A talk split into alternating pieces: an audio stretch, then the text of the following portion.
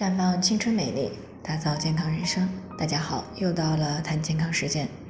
今天呢是二十四节气当中的谷雨，也是我们春季的最后一个节气。在谷雨过后呢，最低气温呢已经基本维持在十度以上了，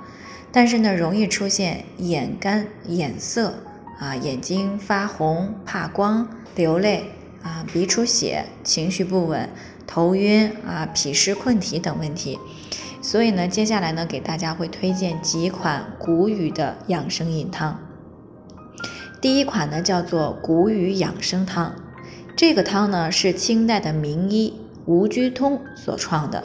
具体的做法呢就是鸭梨半个啊，荸荠五个，藕呢三十克，或者啊也可以选择甘蔗五十克。另外呢，还需要麦冬十五克、鲜芦根十五克，然后再加上水一千毫升来进行煎煮。这个方法呢，是在上午的九点到十一点啊，服用五百毫升，可以提升阳气；在下午的五点到七点呢，再喝上五百毫升呢，可以滋阴生津。第二款呢是面粉鲜松汁。可以防治习惯性的鼻出血啊，另外呢还有通便、去除口气的作用。它的具体做法呢是把这个清洗过的松针啊剪成小段儿，加上凉水啊，用这用榨汁机榨出汁儿，然后呢用纱布或者是滤网呢把这个渣儿给滤了，然后呢在松汁汁当中呢放入一勺生面粉啊，搅拌均匀，静置个五五分钟啊，静置五分钟。呃，等到水澄清以后呢，把这个澄清的部分呢倒进有瓶盖的瓶子当中啊，放到冰箱里边冷藏，可以存放三天啊，随喝随取。这个茶饮呢，止鼻血和通便的效果呢，还都是不错的。但是大便稀溏、腹泻的时候呢，最好不要喝。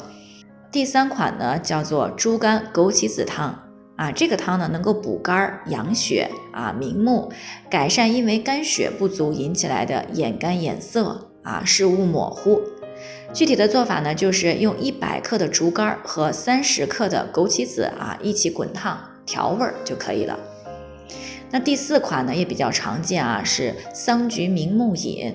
它的主要作用呢就是疏风清热。平肝润燥啊，可以用来预防红眼病，防止眼睛发红、怕光、流泪，